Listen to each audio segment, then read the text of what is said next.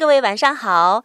在小时候，有时会呆呆地望着天空，傻傻的期望会突然出现一个巨大的脸庞，或者是一只巨大的温暖的手，召唤着我回到远古或者熟悉或者陌生的地方。也有的时候吧，看着跳跃闪烁的星星，会不知名的暗自纳闷儿：天空后面到底是什么呀？我是怎么来的？对吧？你也有过这样的时候吧？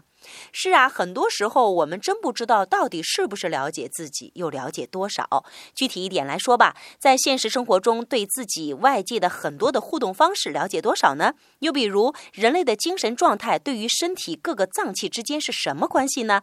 还有，像我们的思维方式，它是怎么形成的呢？对于一个事物所产生的第一印象的惯性思维，又是从哪儿来的呢？迷雾重重啊！